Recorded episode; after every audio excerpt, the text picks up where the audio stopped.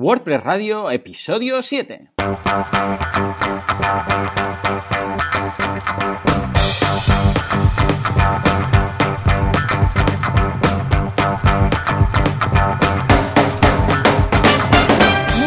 Días a todo el mundo y bienvenidos una semana más, un miércoles más, una jornada más a WordPress Radio, el programa, el podcast en el que hablamos de WordPress, de este fantástico CMS que nos ha solucionado la vida ya desde el 2003, finales del 2003, principios del 2004 y hace unos cuantos años. Como siempre, Joan Artés, creador, fundador y, bueno, mente pensante de artesans.eu, una agencia especializada en desarrollo WordPress y servidor de ustedes, Joan Boluda, consultor de marketing online y director de la plataforma de cursos boluda.com, entre los cuales encontráis muchos, muchos cursos de WordPress.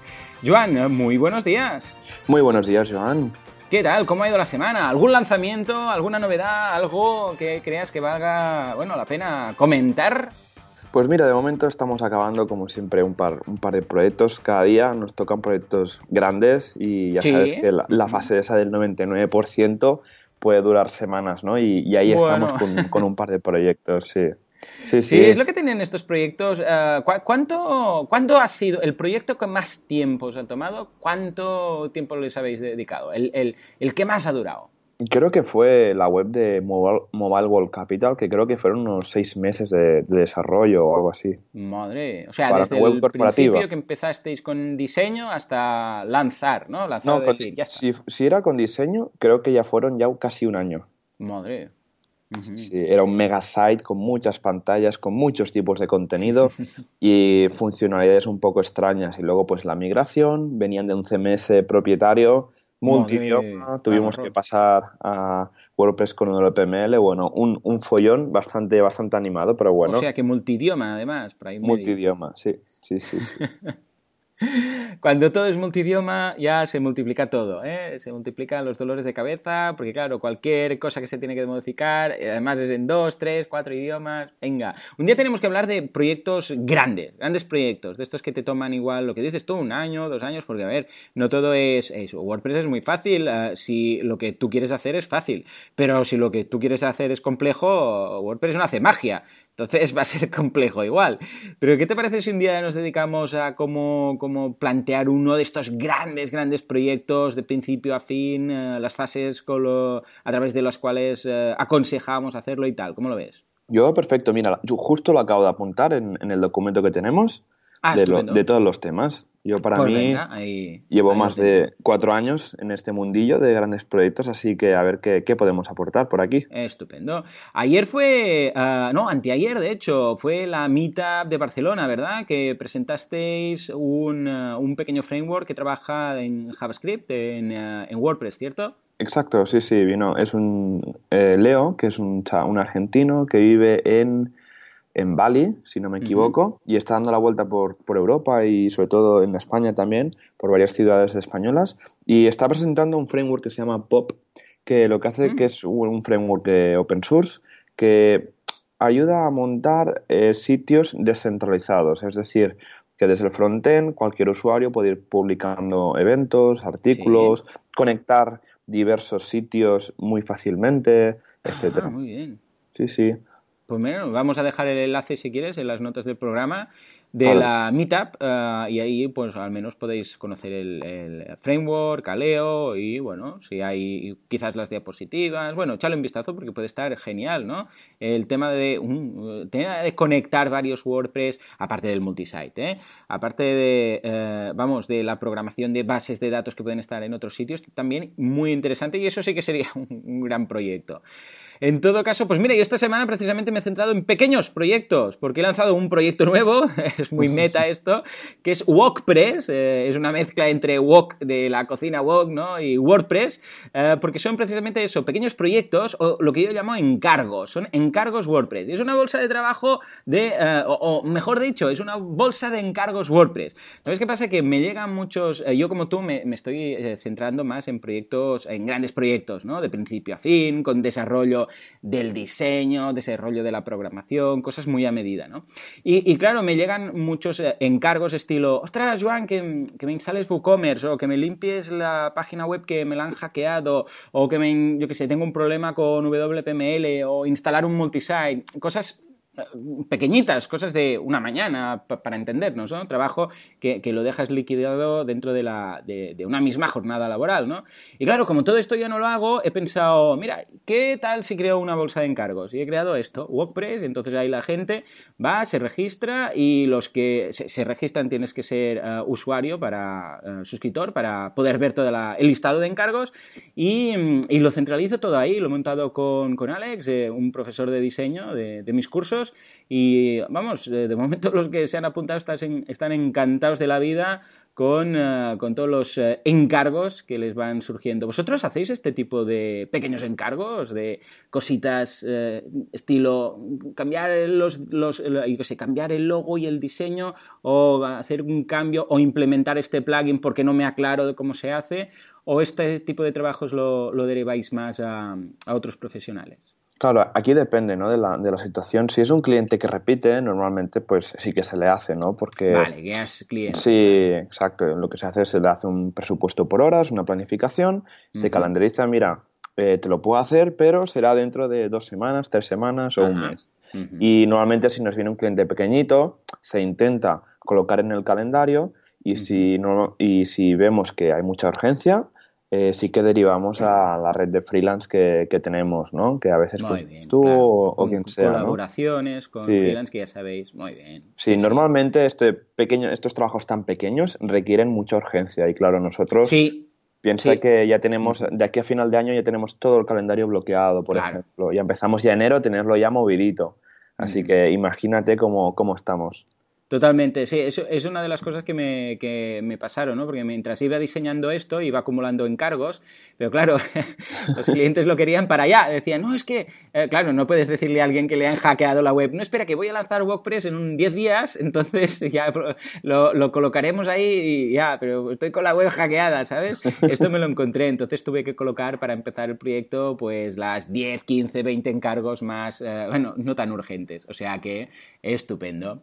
Muy bien, pues mira, precisamente uno de estos encargos es instalar un, un WooCommerce, ¿no? Que es un, un plugin de e-commerce, que es lo que vamos a hablar hoy. Un tema interesantísimo, muy, muy interesante. Hoy vamos a hablar de cómo hacer un e-commerce con WordPress. ¿Qué, ¿De qué va esto? Bueno, básicamente WordPress ya sabemos que, como explicamos en la historia de WordPress, cuando hablamos de toda la evolución que ha hecho, una de las cosas que incorporó fue, los Custom Post Types. Los Custom Post Types permitieron a todos los desarrolladores crear sus propios contenidos.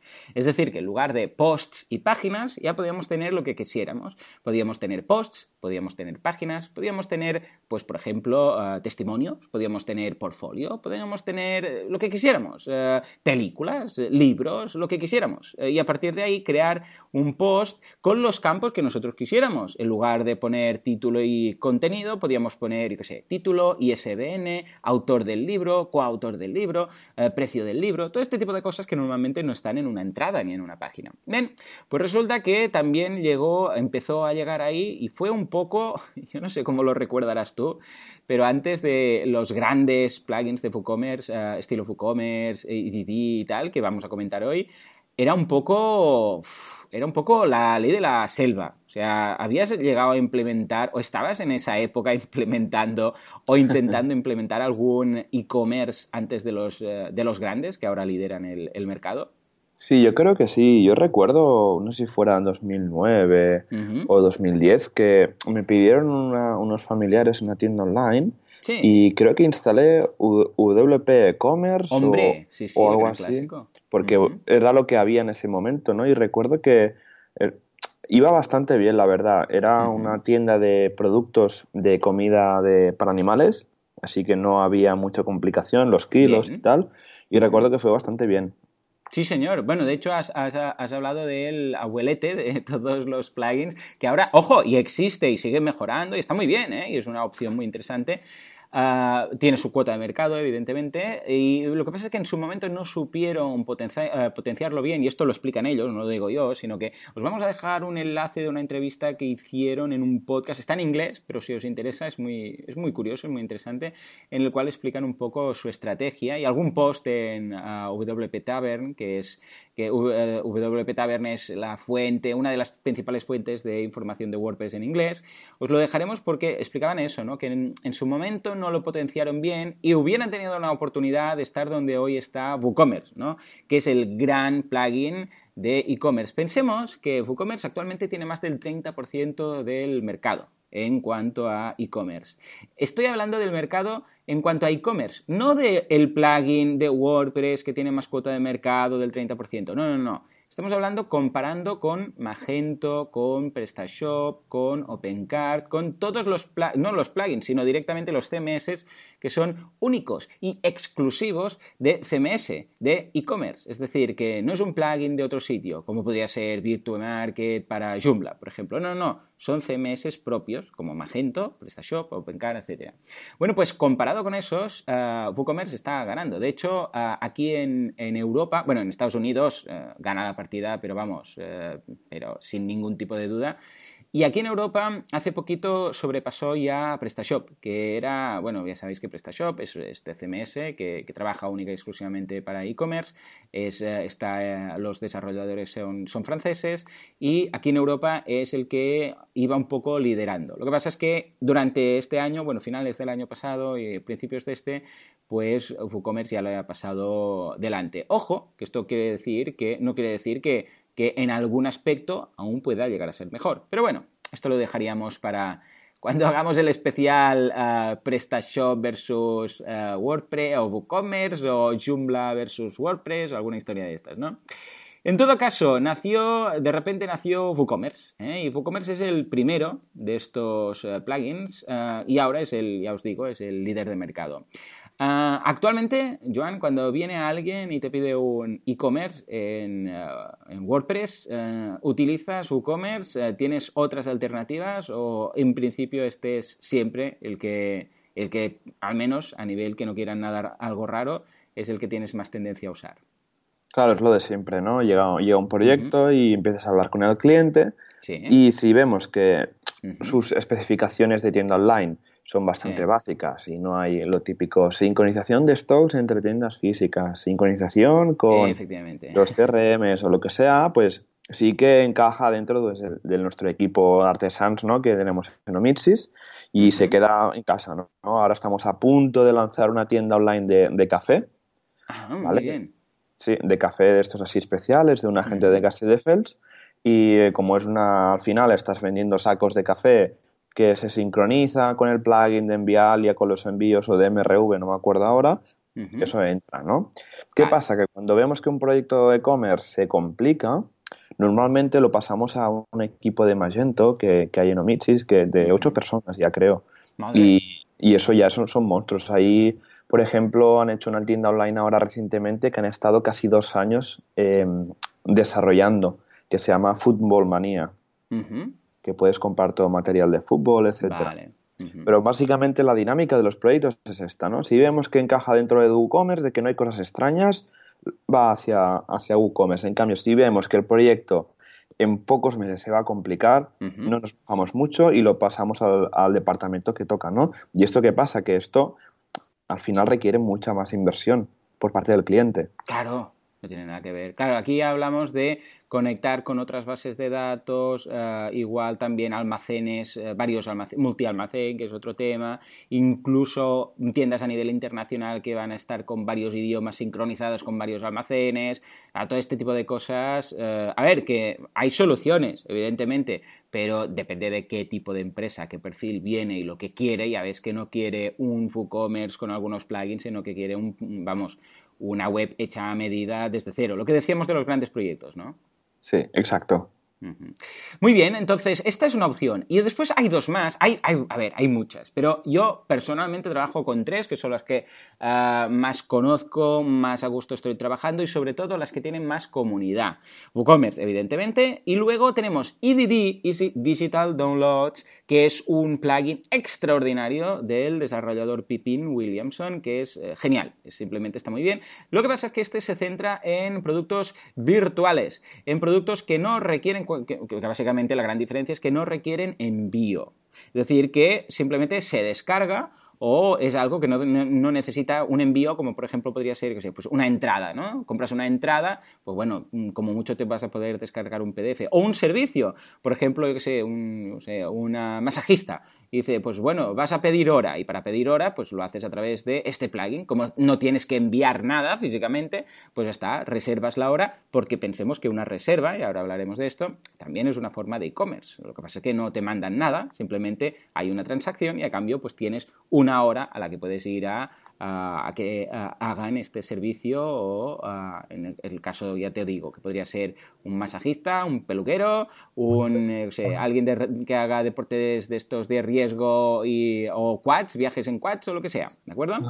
Entonces, em, eh, esta sería la, siguiente opción, ¿no? Y finalmente tendríamos uh, iThemes Exchange. iThemes Exchange es un plugin eh, de la gente de iThemes, que vamos, son también de los primeros en estar desarrollando aquí, eh, no eh, el tema de los e-commerce, porque son relativamente nuevos, hace un par de años que está este plugin, pero sí que ellos están ahí desde el principio con themes.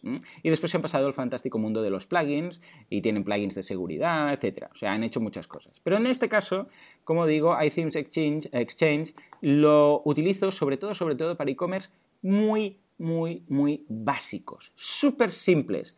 Eh, por ejemplo, un autor que tiene tres o cuatro libros, ¿no? Y dice, bueno, pues yo quiero venderlos en mi web. Bueno, encaja. Alguien que ha lanzado una app, eh, por ejemplo, y dice, es una app, que me refiero a una web app o una app que, o un, software, un software. Alguien, imagínate que alguien dice, mira, he creado este software de gestión para empresas, no sé qué. Lo veo perfecto, encaja correctamente. Pero si alguien ya tiene un gran catálogo de productos, se podría hacer igual, ¿eh? Pero en, ese caso ya opto por WooCommerce, ¿eh? Además, lo que pasa con iThemes Exchange es que tampoco tiene tantas, tantas, tantas extensiones y plugins extra que amplían su funcionalidad como tiene WooCommerce y EDD con lo que tampoco, o sea, tampoco pretendas a partir de aquí decir, no, y ahora quiero hacer descuentos por volumen, envíos eh, en función del peso del producto. Eh, si empiezas a pedir cosas eh, un poco raras, entonces vas a ver que no hay extensiones para ello. Pero a cambio, lo que tiene es que es simplísimo de utilizar. Y no, no únicamente de, implementar eh, desde nuestro punto de vista, porque bueno, nosotros como desarrolladores podemos, eh, vamos, podemos tener un nivel más alto que cualquier usuario de WordPress, pero para el que después lo va a gestionar, porque no olvidemos que el e-commerce nosotros lo instalamos, pero después el usuario tiene que lidiar con él cada día. Bueno, pues hay Themes Exchange, y yo no sé si has tenido la posibilidad de verlo, pero es tan, tan, tan fácil de utilizar. De hecho, cuando añades un producto, la, la interfaz de, que normalmente hay, que vemos eh, tanto en WooCommerce como en EDD, cambia totalmente. O sea, es precio, el precio, por ejemplo, tienes el nombre del producto, la descripción, eh, precio al lado está muy grande, no, lo pierdes, no tienes, por ejemplo, en WooCommerce o en EDD, para encontrar dónde colocar el precio tienes que ir a una caja, una metabox, dentro de esa metabox hay un apartado de pricing, ahí lo tienes que colocar, o sea, no es algo muy evidente, ¿no? Para nosotros sí, pero para este que te digo, por ejemplo, estoy pensando en un autor que tiene, que un cliente mío que ha tiene tres libros, entonces los ha centralizado en su web y tal. Bueno, esta persona pobrecilla apenas sabe escribir posts y se, se apaña un poco escribiendo y dando, sí que sabe escribir perfectamente, me refiero, pero la gestión no la tiene muy clara. Bueno, pues en este caso, para él este plugin encaja perfectamente, porque es que no es imposible perderte. Y además es un plugin súper, súper ligero. Ocupa poco menos de poco más de un mega. En cambio, plugins como WooCommerce o EDD eh, son 4, 5, 6 megas. Había momentos de WooCommerce, ahora lo ha aligerado mucho. Eh, entre otras cosas porque han quitado los, archivos de idiomas, pero que eh, eran más de 8 megas. Más de 8 megas cuando WordPress son 6 y pico. Exacto. O sea que Como, como, como veis, pues es otro concepto, ¿no? No sé si has utilizado estos, estos plugins. No, yo tengo una pregunta. Eh, ¿iThemes Exchange te permite hacer el salto a WooCommerce fácilmente? Ah, hay un eh, no ellos directamente, pero sí que hay un plugin que te lo hace sin, problemas. Hay un migrador para pasar de iThemes Exchange a WooCommerce. Ellos personalmente no te, dejan hacer algunas cosas, exportar y tal, pero no es, eh, no es un botón de clic y listos, sino que tienes que buscártelo un poco. Pero sí, hay en el repositorio, lo dejaremos en las notas del programa, hay un plugin para exportar todos esos eh, productos que tengas. En, precisamente, mira, una de las cosas que vamos a tener que comentar, a un CSV y después se importa a WooCommerce sin ningún tipo de problema. Yo lo he hecho en varias ocasiones y mm, vamos, ha sido súper fluido. Entre otras cosas, porque los productos de origen, que son en este caso iThemes Exchange, son muy simples, son muy básicos. No tienen plugins extra que han añadido y entonces tienen metadatos en custom fields que después no sabes cómo mapear eso. No, simplemente solía ser mm, nombre del producto, descripción del producto, precio eh, y descripción más completa en algunos casos y poca cosa más. Y en ese, en ese caso no vais a tener ningún problema en pasarlo todo a, WooCommerce. No, para mí me parece una solución súper interesante, ¿no? Porque cuando quieres empezar un proyecto de e-commerce y instalas WooCommerce, dices, madre mía, qué monstruo tengo que, instalar para vender un libro, lo que dices, ¿no? O unas gafas de sol, o si personalizas gafas de sol, ¿no? Y al final, si iThemes, el plugin, te deja eh, dar el salto a WooCommerce, pues yo creo que para mí es, una, es un buen camino, ¿no? Primero empezar con iThemes y si ver que la tienda te funciona, pues haces el salto, inviertes en más tecnología y contratas a alguien o lo montas lo de para instalar eh, el WooCommerce, ¿no? 100% de acuerdo, sí señor, sin ningún tipo de duda. Si es la típica el de e-commerce, de 3, 4 productos que dices, no, es que no voy a poner ni catálogo, porque es que en este caso en la home había los tres títulos de los libros y ya está, y simplemente comprar, comprar, poner el carrito y ya está, o sea, no había nada de complicación, no vale la pena instalar un WooCommerce. Ahora, si tú ya quieres empezar a hacer virguerías, qué tal, descuentos por volumen, envío en función del peso, no sé qué, entonces ya sí que vas a necesitar esas extensiones. Muy bien, entonces, eh, tanto hemos hablado de estos tres tipos, eh, excepto de EDD, de Easy Digital Downloads, el, resto también puede vender tanto productos eh, normales como productos virtuales. O sea, en ese sentido, ningún problema. Podemos utilizar WooCommerce para eso. Pero también tenemos que tener en consideración que cuando hablamos de un e-commerce, lo típico que tenemos en mente es una página web que tiene un catálogo, entonces tú compras las cosas y te las envían. Compras sillas, compras gafas de sol, compras libros, etc. Pero ojo, porque también hay dentro de toda la casuística de productos, hay mm, distintos tipos que vale la pena comentar que para saber básicamente que se pueden vender sin problemas. El primero es, bueno, el producto típico y normal. Un producto, tú vas, la silla, lo compras y ya está. Pero luego, ojo, y esto es importante, tenemos los productos variables. Los productos variables son variaciones de un mismo producto, pero que, ojo, tienen otro stock, tienen otra referencia o SKU o como le quieras llamar. Imaginémonos esa misma silla que la tienes en dos colores. La tienes blanca y la tienes negra. Claro, si tú lo colocas como dos productos separados, que siempre podrías, eso ya no son productos variables. Pero, ¿por qué? Porque son dos sillas distintas eh, y una la vas a vender como silla blanca y otro como silla negra. Pero si tú quieres vender el producto silla como tal y hacer variaciones de un mismo producto, entonces, en este caso, WooCommerce te permite, y bueno, y, iThemes Exchange también, hacer estos productos variables. ¿Y cómo funciona esto? Es muy fácil. Simplemente tú te das de, ah, tú, ah, das de alta un nuevo producto lo defines como producto variable y entonces ah, se despliegan ah, las opciones típicas de precio, stock, referencia, todo este tipo de cosas para cada una de las variaciones. Entonces, en este caso dices, vale, el producto, ¿cómo se llama? Silla. Entonces, ¿qué variaciones tienes? Pues mira, voy a hacer variación por color. Y en ese caso voy a colocarlas, una que será blanca, una que será negra. Pero además, igual resulta que tienes una silla pues que va a ser más grande, talla, eh, sé, talla S, y la otra, o talla pequeña y talla grande. O esto podríamos, por ejemplo, para que tenga más sentido, con una gorra. Podríamos decir, vale, gorra, ¿de qué color? Pues negra, blanca y además está talla pequeña para niños y talla grande para adultos. Bueno, entonces eso ya son cuatro variaciones. Claro, ¿qué vas a hacer? Poner un producto que se llame gorra negra grande, una que sea gorra negra pequeña, gorra blanca pequeña, gorra blanca grande. Claro, esto va a tener un problema que se llama contenido duplicado, que no va a ser el 100% del contenido, pero claro, la descripción del producto va a ser la misma. Vas a cambiar alguna palabra, pero que Eh, claro, es que va a ser lo mismo. Y imaginaros lo que va a pasar si tenéis cuatro tallas y diez colores. Eh, Google va a decir, perdona, o sea, toda tu web estás diciendo lo mismo en todas, en todas las, en, en 50 o en 60 variaciones que hay. Entonces, claro, eh, lo mejor es crear un producto variable en este sentido. Y la gracia es que cada uno de, estos, de estas variaciones conservan su propio stock y precio. Es decir, que tú puedes colocar eh, la variación, pues, eh, gorra pequeña 5 euros y la gorra grande, tamaño adulto, pues de 6 euros. Y ningún problema. O incluso si el color cambiara el precio, pues también lo podrías hacer así. En ese sentido, perfecto y ningún tipo de problema barajando estos, estos productos ah, variables. Este sería un tipo. Y el otro eh, también sería productos, que esto es un poco está, el otro día recibía una duda de alguien que me preguntaba esto, que está un poco olvidado, que es el tema de los productos externos o productos afiliados.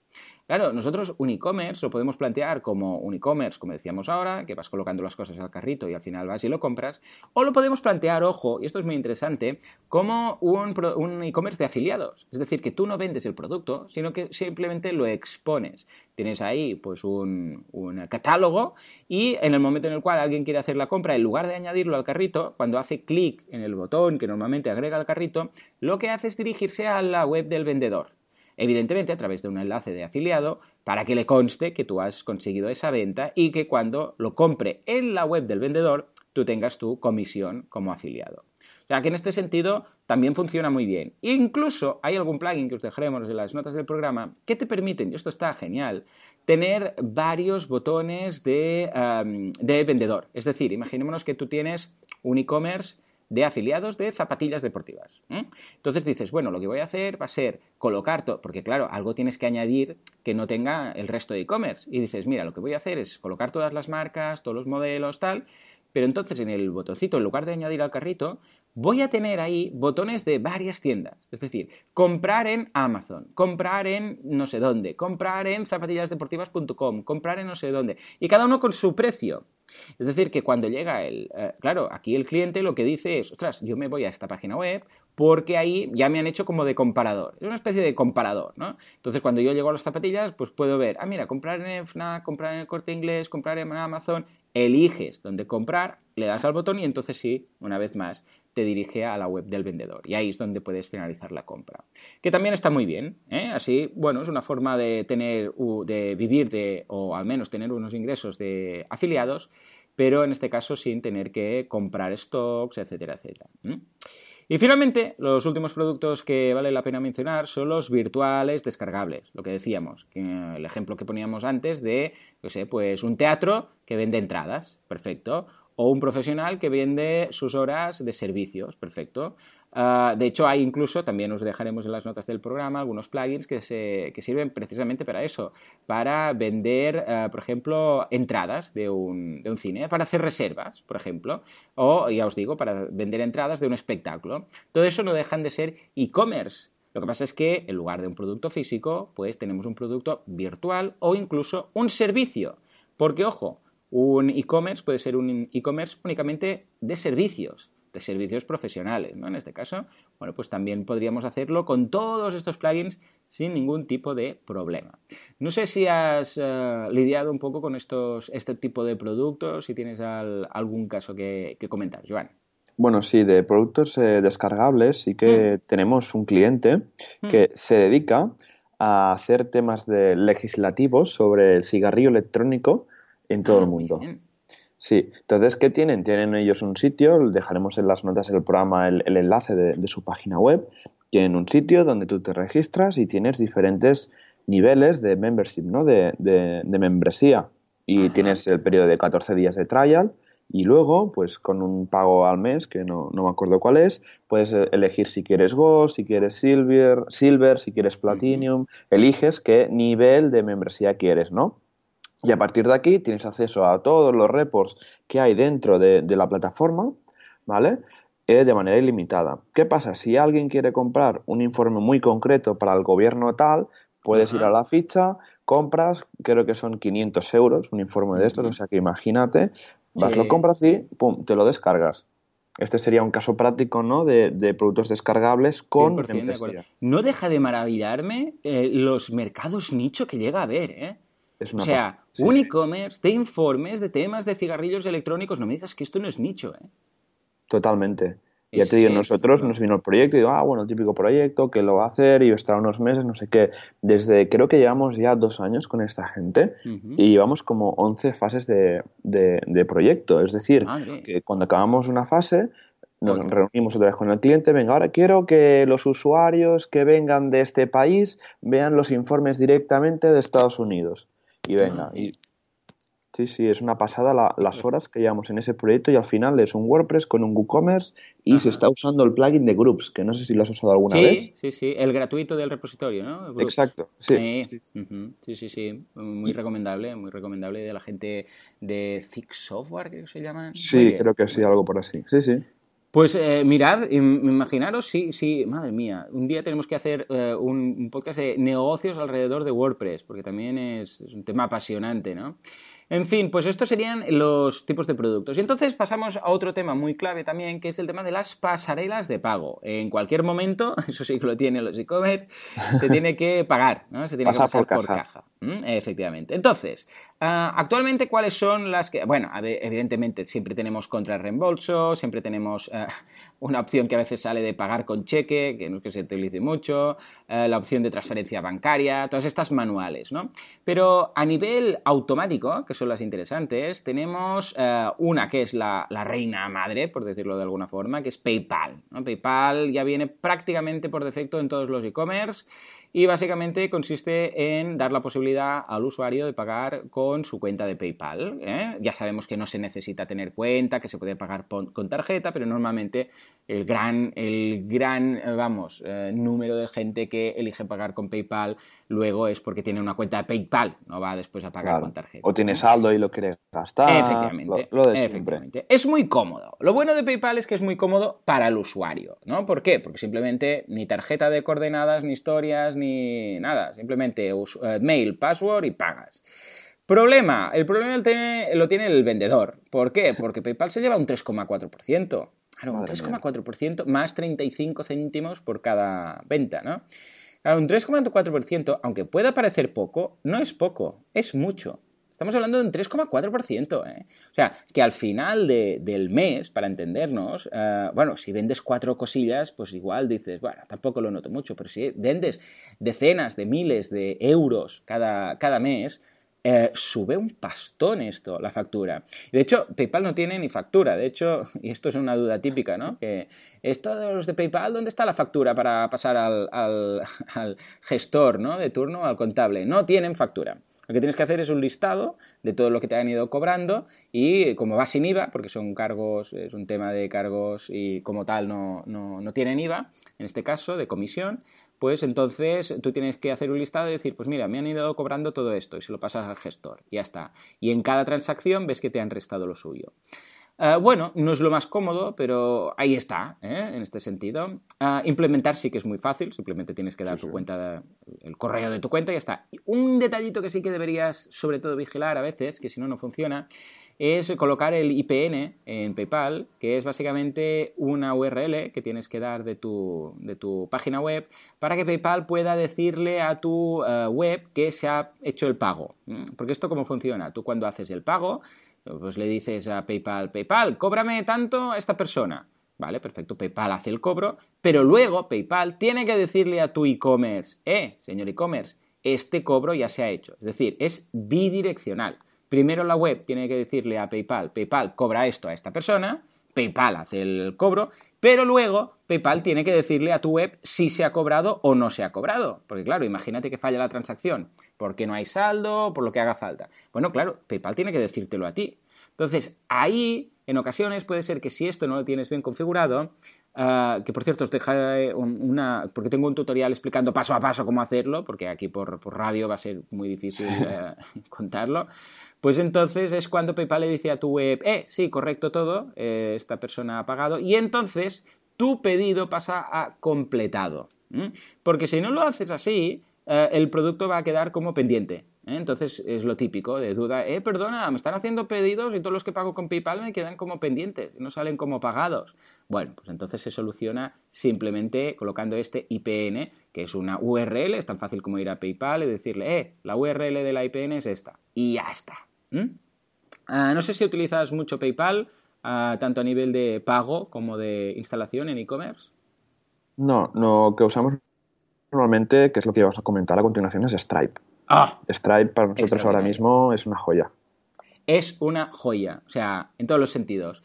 PayPal ah, está muy bien, todo lo que quieras, es muy cómodo, pero Stripe a nivel de vamos, para los desarrolladores nos encanta. ¿Qué es PayPal? PayPal es un, es un plugin que te permite pagar con tarjeta, de forma directa, pero tú no ves ahí ah, pagar con Stripe. O sea, no, no, ves una opción PayPal, Stripe, tarjeta, no, ves tarjeta, punto.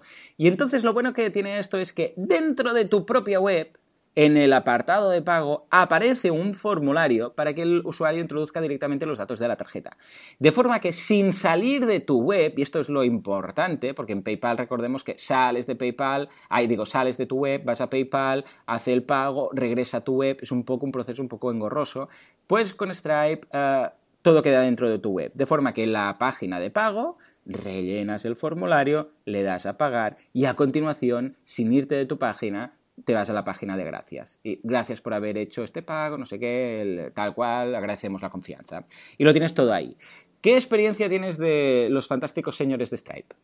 Yo, para mí, Kina, cada, cada proyecto donde hemos puesto Stripe, cero problemas. Es decir, primero el cliente le entra un poco, ¿no? ¿Y qué es eso de Stripe? Porque PayPal, pues sí que lo conoce todo el mundo, ¿no? Al final porque es la multinacional, etcétera, ¿no? Pero el problema de Stripe, ¿no? Te tienes que crear una cuenta, registrarte, activarla y luego en el, en el checkout se le pide la tarjeta al, cliente y vas a recibir el pago.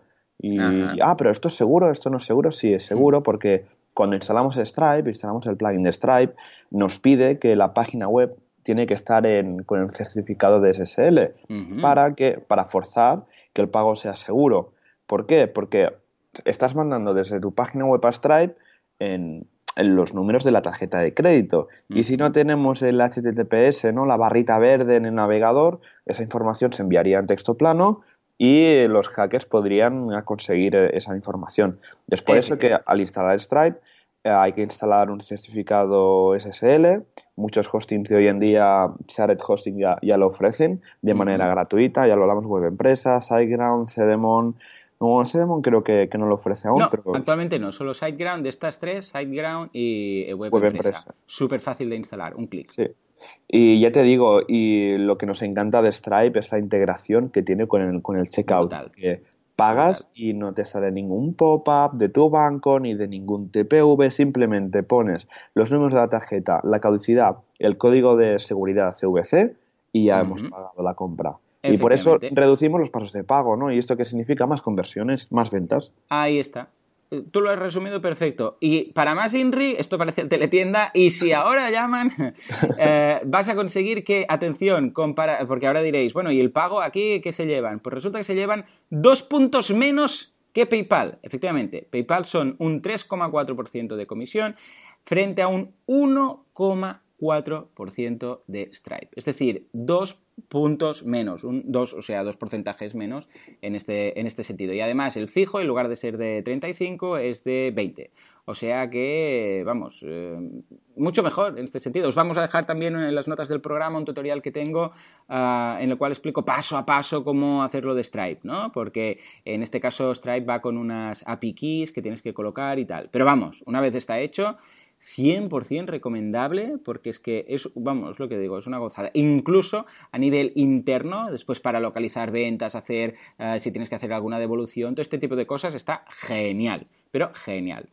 Y finalmente hay, bueno, pues toda la, vamos, eh, toda la, la, serie de TPVs que cada uno es un mundo de cada banco, que si CECA, que si Redsys, que si 4B, que si alguna caja que tiene el suyo propio. Y todo es, todos estos que son bastante pesaditos de instalar, además tienes que ir al banco, tienes que pedir el permiso, te lo tienen que dar, como si pidieras un datáfono, te dan un libro que te, te explican a ver cómo funciona todo, a ver si hay un plugin para ese TPV, lo, es, es bastante, bastante penoso como está montado actualmente, la verdad. Pero a cambio el porcentaje suele ser menor, inferior al 1%. Pero os digo algo, no cambio Stripe porque es que realmente es muy, muy cómodo. Así sí que os recomendaría al menos que echéis un vistazo a la extensión de RedSys, que es de las más conocidas, que por cierto está hecha por José, la oficial de WooCommerce, está hecha por José Conti, que ya hemos mencionado aquí en alguna ocasión y que funciona, funciona muy bien. O sea, la extensión en sí funciona estupendamente. Lo que pasa es que después lo que es la gestión de los pagos, como tenéis que entrar en la interfaz del banco, de, en este caso de RedSys, bueno, no es para tirar cohetes. ¿eh? No sé si has tenido la, posibilidad de entrar en esas interfaces de bancos. ¿eh? Uy, madre mía, y de tener que llamar a RedSys, hola, buenos días, ¿quién eres? No, dame número de comercio, colgar, llamar al cliente, bueno, es, es un lío. Y más cuando la versión, si por ejemplo estamos en la versión 3.1.5 y sacan la .6, pues la .5 no te sirve para nada, ¿no? Porque han cambiado... ¿Y te acuerdas del marrón que cambiaron las claves? Sí, oh Dios, eso fue, vamos, mm, anus horribilis, ¿eh? divertidísimo todo, madre mía. Cambiaron básicamente... A ver, técnicamente es un poco complejo, ¿no? Pero al final cambiaron la manera de enviar los datos, ¿no? La manera que se encriptaban. ¿Qué pasa? Que si eh, el banco, o sea, el RedSys, para decirlo de alguna manera, ¿no? es el banco central, entre comillas, que gestiona los pagos online en España. ¿Vale? ¿Qué pasa?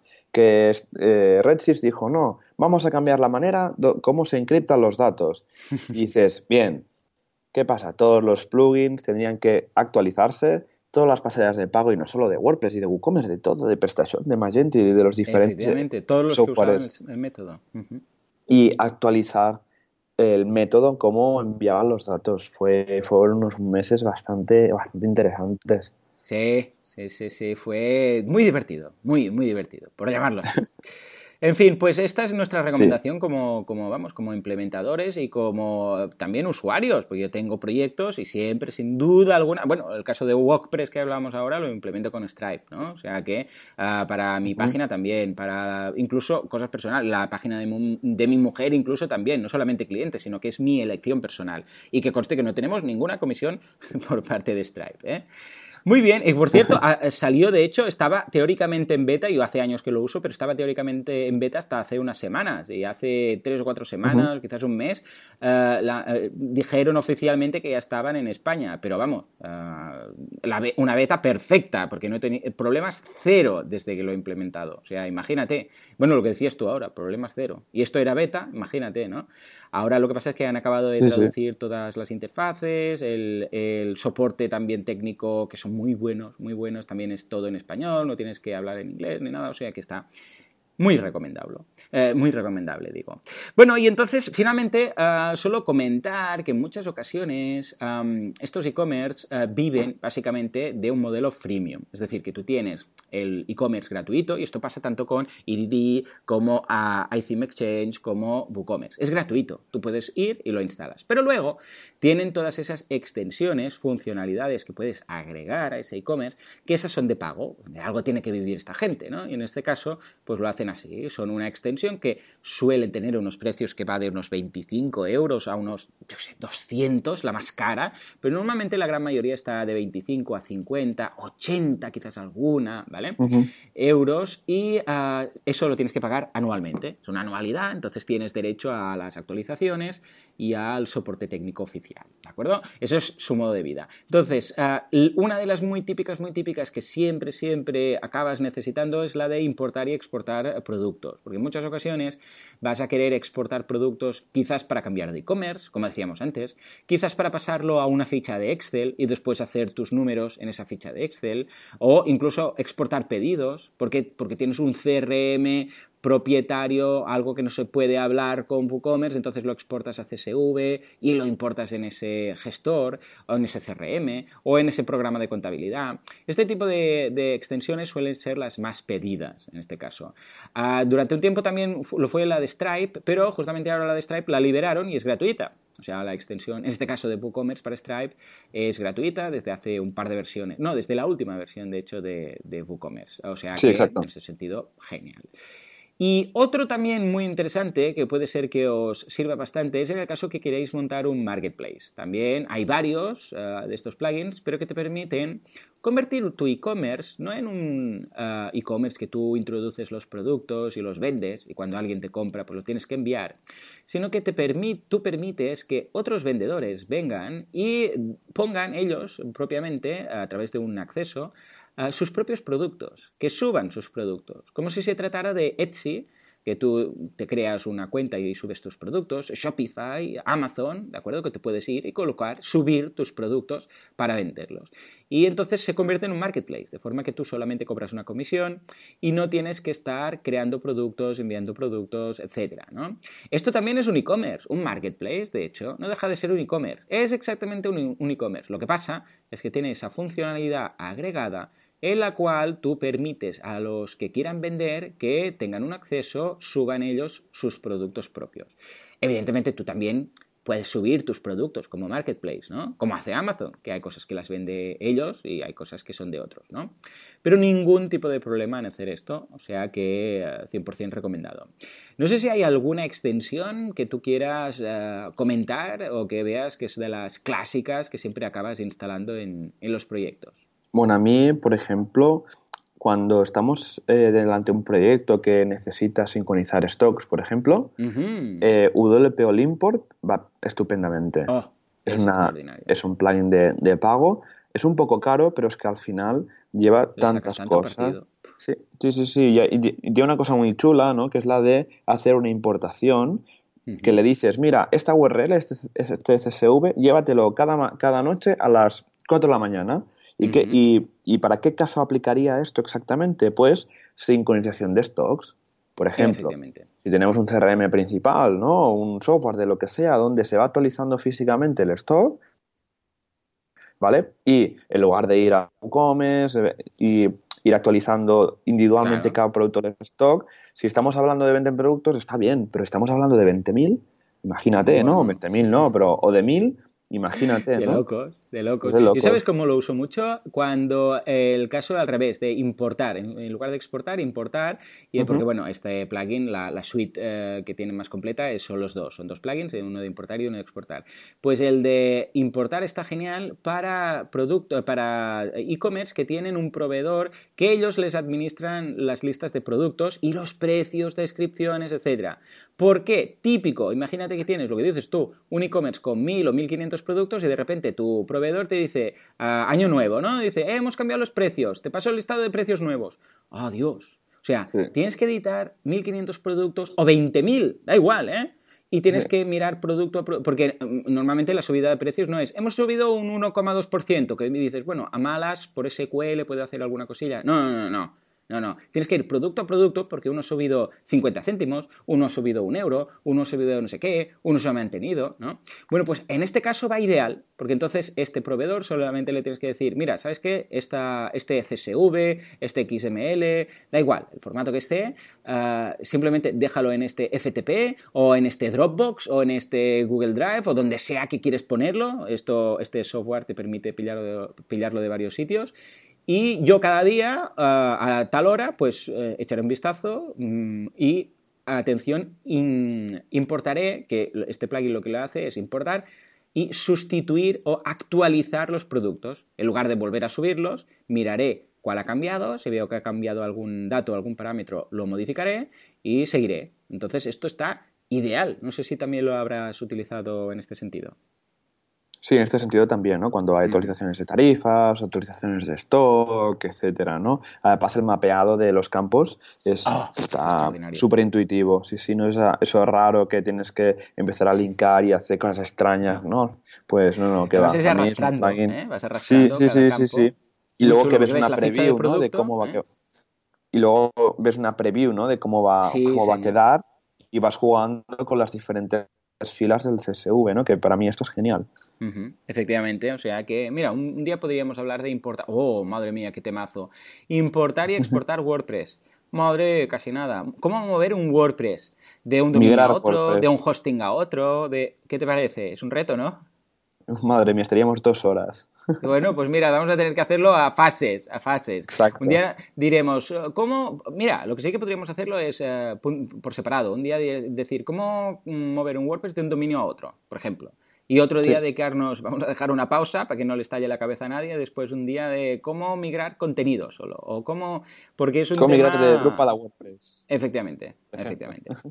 Muy bien, pues en principio ese sería todo. El único y último tip que voy a decir es sobre todo si vais a montar un e-commerce, eh, sea con el plugin que sea, sea con la pasarela que sea, sobre todo, sobre todo, Uh, tema SEO de las categorías. Por favor, cuidad muchísimo las categorías, que son las grandes olvidadas de los e-commerce, que nos centramos mucho en la ficha de producto y que si fotos, que si vídeos, que si texto, que si esto. Evidentemente, todo esto es muy bien, está muy bien, pero sobre todo cuidadme la página de categoría, la de páginas de categorías que no tienen ni descripción, ni title, ni nada. ¿A qué me refiero? Que si, por ejemplo, tenéis un, un e-commerce de ropa, pues tendréis pantalones, levis, no sé qué, no sé cuántos, pantalones, pero hay una categoría que será, por ejemplo, tejanos, ¿vale? O pantalones, o da igual, como queráis, ¿no? Esa categoría, por favor, que tenga su imagen, que tenga su descripción, que tenga su title, que tenga texto, un poco de copy, diciendo, pues aquí puedes encontrar las principales marcas de tejanos, de tal, de cual, un poco ahí. ¿Por qué? Porque muchísima gente, de hecho, la gran parte, la gran mayoría de gente cuando busca algo en Google, busca por categorías.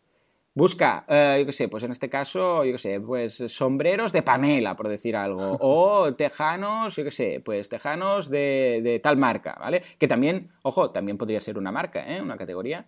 Y uh, claro, si no hemos cuidado eso, pues por mucho que hagamos SEO en un producto en concreto, un producto nunca pasará a ser un genérico, una categoría. O sea que mucho ojo con el tema de las categorías, sobre todo, y, bueno, si tenéis instalado el plugin de Yoast, ya lo tenéis, simplemente tenéis que ir a productos dentro de, mm, de WooCommerce, vais a productos, dentro de productos a categorías, y ahí, en cada una de esas categorías, aparte de poder colocar la imagen y, la, el nombre del título, os aparecerá también la cajita de Yoast y ahí podréis colocar la meta description, el title, las palabras clave, eh, bueno, más que las palabras clave, mirar que en el título haya la palabra clave, etcétera. ¿eh? O sea que no las olvidéis. pues en principio en esto es todo. No sé si tú quieres añadir algún detallito más. ¿Cómo lo ves? Bueno, podríamos comentar un poco por encima multidioma, pero creo que sería mejor hablarlo detalladamente en el siguiente podcast que dedicamos al, multidioma, porque ah, creo que es un tema... sí, sí. Sí, porque empezaremos a hablar de WPML y, eh, ¿cuál es el que usas tú? Yo, em, Multipress, eh, Multilingual Press, porque siempre trabajo con Multisite. Sí, sí, sí. Ah, pues mira, será chulo el, podcast que viene, porque vamos a ver dos eh, aproximaciones muy interesantes. veremos pros y contras de ambos. ¿Qué te parece? Exacto, perfecto. Mira, podemos seguir con, con este. Ah, pues mira, será, será un, una... lo vamos a juntar, ¿eh? Va a ser como una primera y segunda parte. Ha ido genial que quede esto aquí, aquí al final. Muy bien, pues ya está. En principio esto es todo, señores. Espero que os haya gustado el repaso que hemos hecho al tema e-commerce. Ya sabéis que estos primeros estamos apenas en el séptimo episodio de este podcast, WP Radio, WordPress Radio, y ya sabéis que estamos analizando las bases ¿eh? de WordPress. Estamos hablando de e-commerce, de seguridad, estamos hablando de eh, la historia de WordPress, plugins, themes, pero que poco a poco y a medida que eh, vayamos zanjando estos temas más básicos, ya iremos entrando en temas más concretos concretos, más específicos, más avanzados o un poco los que vosotros mismos nos propongáis a través de el apartado de contacto de, la página web en wpradio.es barra contactar, o sea que ahí lo tenéis. Muy bien, señores, pues esto es todo por hoy. Como siempre, muchísimas gracias por todo, por vuestras valoraciones de 5 estrellas en iTunes, por vuestros me gusta en iVoox y por eh, estar ahí al otro lado, porque vosotros sois los que hacéis esta comunidad de WordPress. Hoy nos vamos a dar la vara con los meetups y las, uh, y las uh, WordCamps, porque no hay ninguna novedad a la vista, pero en el momento en el cual hay algo nuevo, os lo diremos. Señores, ya lo sabéis, artesans.eu si necesitáis un desarrollo WordPress a medida, boluda.com si necesitáis informaros con los cursos y además, ya sabéis, una novedad de esta semana, WordPress si buscáis trabajillos y encargos WordPress. Señores, nos escuchamos dentro de siete días. Hasta entonces, muy buena semana. Adiós. Adiós.